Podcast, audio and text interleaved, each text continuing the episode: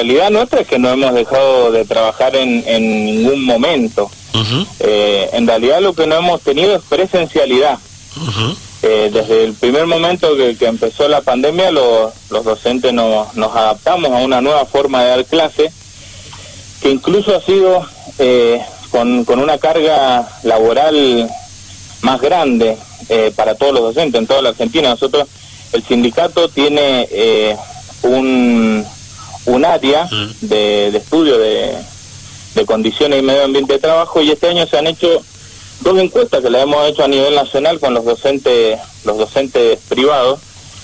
Eh, y para nosotros ha sido un año agobiante no no ha sido un año normal. Y desde un primer momento viste hemos estado hemos estado al pie del, del, cañón con los chicos con los padres. Hemos tenido que educar eh, eh, trabajar educando a los padres para que puedan educar a los chicos. Hemos tenido problemas de conectividad eh, con los chicos, tratando de, viste que a veces no se pueden conectar, que se tienen que conectar después, eso influye en muchas horas más de, trabajo. Eh, el, este año ha sido duro, pero bueno, en ningún momento los docentes hemos aflojado, hemos estado ahí y hemos, hemos sostenido el sistema educativo en una provincia que, que hace 23 meses que no que no, no tenemos paritaria, ya el año que viene vamos a cumplir los dos años, eh, que no nos brindó ningún ninguna especie de conectividad, ni, mm. internet, ni, ni computadora. Eh, en esta misma encuesta que te digo, por ejemplo, quedó plasmado que el 65% de los docentes privados no tiene una computadora propia. Es decir, que en una familia donde hay donde tienen hijos, tienen que compartir la computadora el papá o la mamá con los chicos y tienen que ver si se pueden conectar a clases, tienen que arreglar los horarios. ¿Cuál, es el porcentaje? ¿Me podés repetir eso, Saúl? El, el 65% de los docentes no tiene computadora propia. Claro, viste, ahí, ahí me quiero detener un segundo, Saúl porque cuando uno habla de, de docentes de escuelas privadas, uno imagina todo un mundo detrás, ¿no? Diciendo, bueno, son como una clase diferente, eh, son los que tienen plata, el docente también tiene plata, y no es tan así, ¿no? Porque eh, el ámbito de las escuelas privadas tenés de todo, ¿no?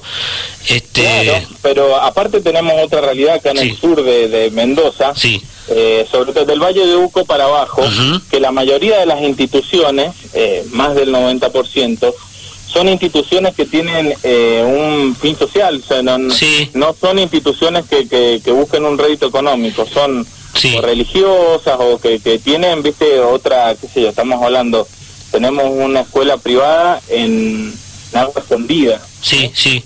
Eh, que depende de, de, la iglesia evangelista, ¿viste? Sí, sí, por, por, eso, a eso, a eso me refería justo cuando, cuando remarcaba eso, Saúl, ¿no?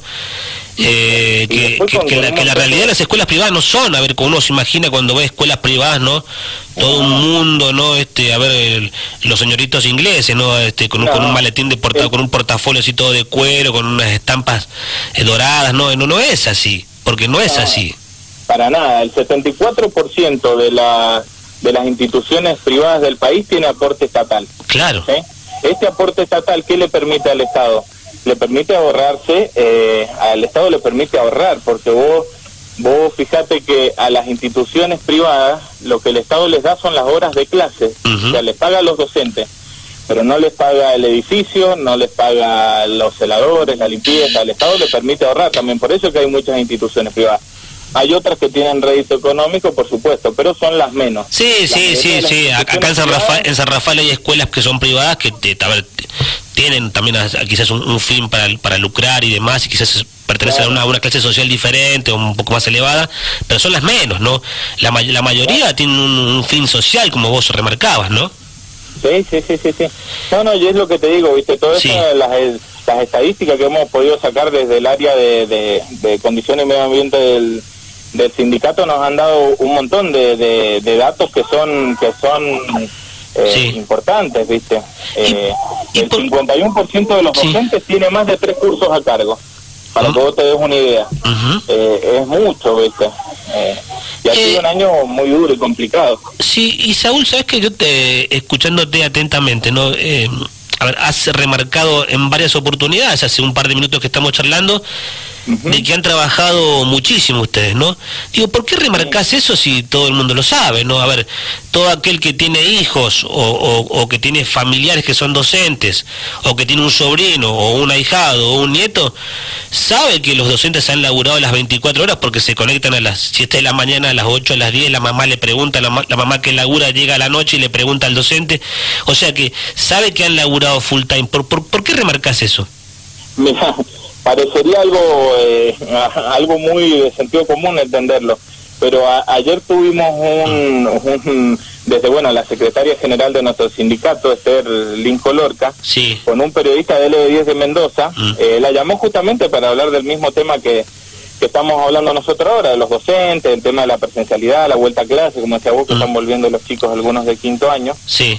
Y el periodista es un periodista muy muy famoso, ¿no? Mm. Eh, dijo que los docentes quieren estar panza arriba y que no quieren trabajar, lo cual es totalmente viste mentiroso. Los docentes queremos volver a trabajar, por supuesto que sí. Eh, todos los docentes quieren volver a trabajar porque aparte, eh, bueno, volvemos al tema de, tema de las estadísticas. Los docentes están más cansados, tienen más problemas psicológicos. Y esto no es solamente decir, bueno, hicimos una estadística, les consultamos a los docentes. Nosotros tenemos una obra social, ¿sí? Mm. que es donde atendemos a los docentes, y nosotros somos los mismos que le damos la cobertura médica ante todos estos inconvenientes. O sea, los datos no es que son de los docentes que hicieron una encuesta, nosotros los corroboramos con la realidad médica, ¿me entendés? Sí, sí, sí, eh, los docentes están mucho más cansados porque trabajan más horas de lo habitual ahora en la casa que lo que trabajaban antes, porque eh, tienen que estar respondiendo consultas hasta las 11 o 12 de la noche, que los padres muchas veces llegan de trabajar y pueden estar con los chicos.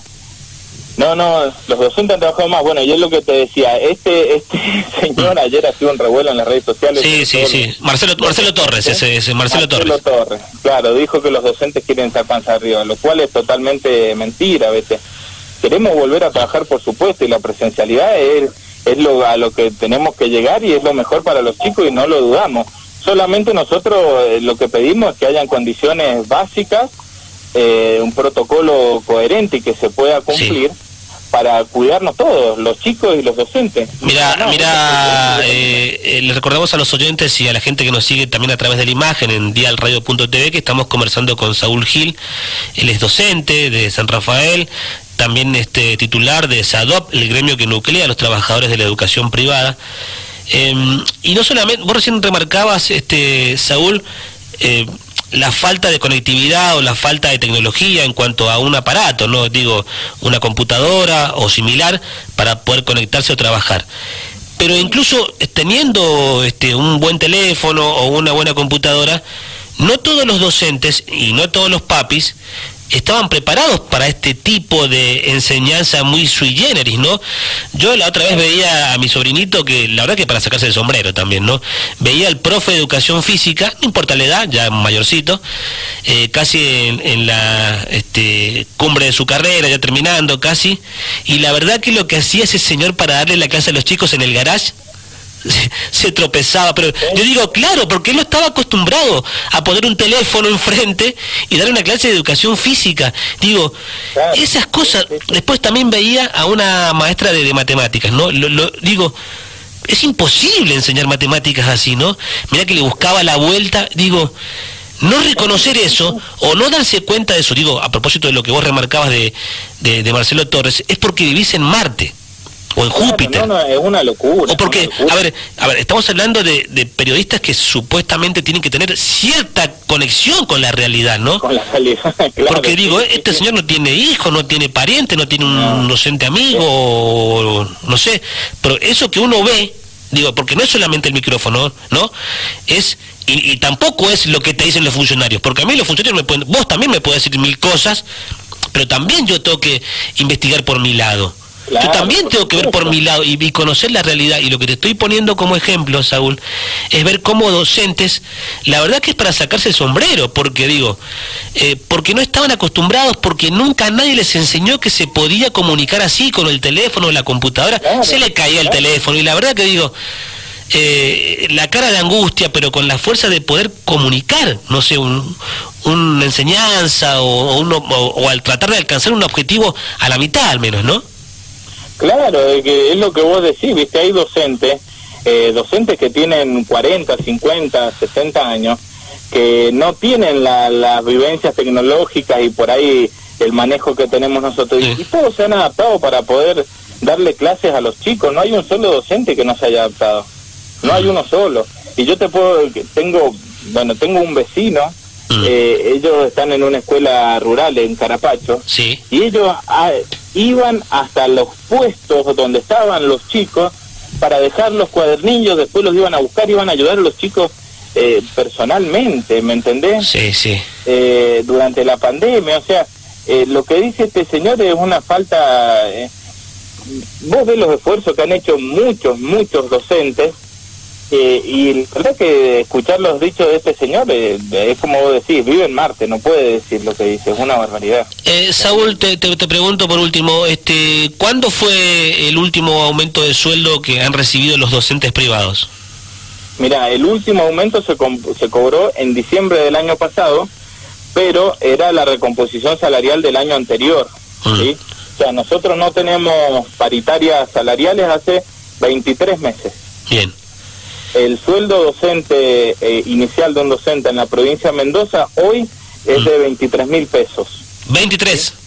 23. Y estás hablando, estamos hablando que es casi la mitad de lo que cobra un docente inicial en Córdoba, en Buenos Aires, eh, la mitad, así como estás escuchando. Sí. Eh, esto, Te, te, te, pregunto, Saúl, esto de, estos, un, un, docente, un docente perdón, que recién se inicia, que cobra 23 mil pesos en mano, esto es tanto un docente de la educación pública como privada, ¿no?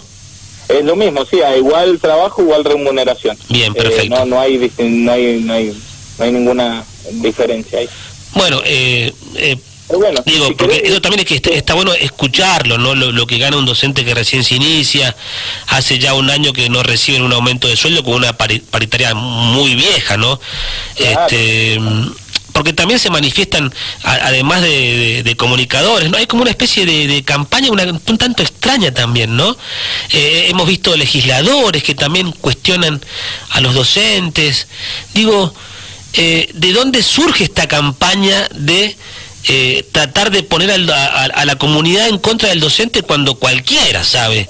Eh, generalmente siempre siempre aparecen eh, las campañas estas para para de, destrato y desconocer la tarea docente cuando al gobierno le le está apretando el cinturón con la parte económica y los docentes ya no dan más porque es una realidad, tenemos docentes que no, no les alcanza el sueldo, estamos bajo la línea de la pobreza, son salarios totalmente indignos cuando el Estado no da más eh, con ese problema que ya ahí empiezan a aparecer empiezan a aparecer todo esto lo que voy a decir periodistas que a veces son afines al gobierno o pagos por el gobierno ¿viste? son.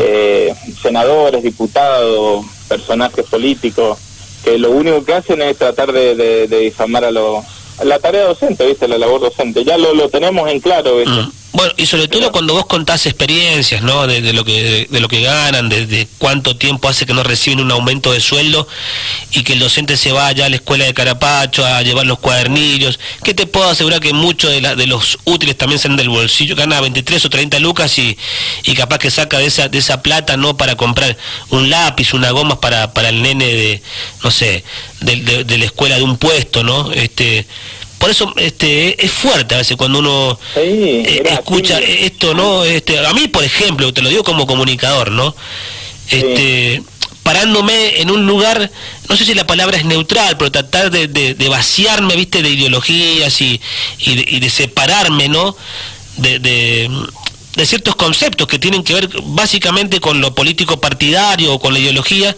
digo, hay una realidad, ¿no? La realidad no la puedes tapar, ¿no? Vos te estás diciendo, ganan 23 mil pesos, este, trabajan las 24 horas, se conectan a cualquier hora, no tienen computadora, van y ponen, eh, yo en el cuadernillo la loma del tuje, ¿no? Eh, donde también hay humanos, donde también hay personas, digo, es un poco de sentido común, ¿no, Saúl? Sí, aparte, yo te voy a decir algo, hoy este periodista también lo estuvimos escuchando en la mañana, Eh, increíblemente lo que él, bueno, trató de, defenderse por las barbaridades que había dicho, porque ayer creo que no quedó ni un docente de Mendoza y muchísimos del país que, no se acordaran de este hombre, ¿viste? Eh, yo no, bueno, muchos docentes que están escuchando lo conocen al secretario Mike, es eh, un muchacho que se ha hecho conocido, en, en, el ámbito educativo porque todo lo que son resoluciones, leyes, todos los avisos docentes lo, los comunica él en su página. Muy conocido en el ámbito docente. eh, este hombre trató de, de, hablar mal de, de, los sindicalistas. Nosotros lo único que estamos pidiendo es coherencia a la hora de que empiecen los chicos con la presencialidad, nada más. Eh, lo que puso el secretario Mike sobre Esther, que, que es la secretaria general, eh, te lo voy a leer así textualmente. Sobre Esther Linco, puedo decir que tuve el privilegio de que fuera mi profesora. Es una de tantos docentes que donaron por años parte de su sueldo para sostener una escuela subvencionada con cuota cero en la favorita. Siempre dispuesta a ayudar, no le imagino panza arriba. Esa, sí. eso, eso te da, te da la, la idea de, de, de lo que trató de fenestrar este hombre hoy para defenderse. Es una docente que durante muchos años iba a trabajar gratis para sostener una institución. Bueno, eh, se, se, hace periodismo de escritorio muchas veces, ¿no? Sí, este, se, cual, aburguesados, ¿no? Ahí atrás de un micrófono, sin conocer este ni la calle, no han gastado nunca una suela. Te, te agradezco, Saúl. Mirá, si querés, eh, para terminar, te, doy, te comento dos o tres datos de la estadística. Dale, vamos, Nosotros dale. lo único que queremos, lo único que pedimos es que, que, que estén los requisitos mínimos para volver a la presencialidad para que nos Mm. cuidemos todos, nada más. Mirá, Mm. te doy dos o tres datos. Eh, de esto una encuesta a nivel nacional donde eh, sacamos datos de todas las instituciones privadas del país. El 40% de las instituciones, ¿sí? Eh, no tiene el número de baños adecuados, ¿sí? Para el personal docente. Para lo que indica, que ha indicado el Ministerio de, de Educación. Mm. El 68% de los establecimientos educativos privados no cuenta con un espacio de aula de primeros auxilios para adaptar en caso de que haya un caso sospechoso de COVID, ¿sí? Eh, el 30% de los establecimientos tiene más de 30 alumnos por curso. El 44% de los establecimientos que se relevó, ¿sí? Eh, no han tenido planes de prevención o riesgos donde se le enseña al docente, ¿sí? Eh, cómo capacitarlo Mm. para la prevención de riesgos del trabajo, de cuidado, de salud.